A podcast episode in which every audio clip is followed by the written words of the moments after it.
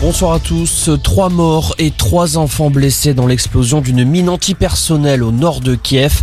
Ces civils étaient tous en voiture. C'est la première fois depuis le début du conflit que les autorités ukrainiennes évoquent des morts liées aux mines antipersonnelles, des dispositifs interdits par le droit international. L'Ukraine qui accuse aussi la Russie de ne pas respecter le couloir humanitaire à Mariupol. Une enfant de 6 ans est morte de déshydratation sous les ruines de sa maison. Comment faire face aux conséquences de cette guerre en Ukraine? Jean Castex reçoit aujourd'hui les partenaires sociaux pour évoquer le contenu du plan de résilience avec la question centrale de la hausse des prix de l'énergie ou encore des céréales. Laurent Berger, le secrétaire général de la CFDT, demande des mesures de pouvoir d'achat ciblées.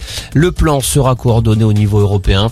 Le ministre de l'économie Bruno Le Maire assure que l'Europe a des solutions pour devenir indépendante du gaz russe.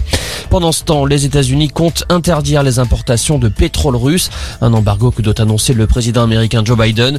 La Maison Blanche parle d'actions visant à sanctionner la Russie pour sa guerre injustifiée et non provoquée contre l'Ukraine.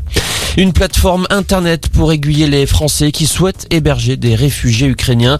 Elle a été lancée ce matin par le gouvernement. Le site propose de mettre en relation des particuliers avec des associations d'aide. Rendez-vous sur parrainage.réfugiés.info. Depuis le début du conflit, la France a accueilli 5000 Ukrainiens. Éric Zemmour accusé de comportement inapproprié et d'agression sexuelle par huit femmes. C'est ce que révèle une enquête de Mediapart. Certaines de ces femmes s'expriment face caméra.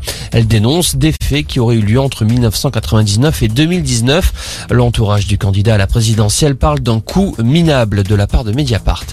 Et puis nous sommes le 8 mars, la journée internationale des droits des femmes. Pour l'occasion, les collectifs féministes appellent à des rassemblements aux quatre coins de la France.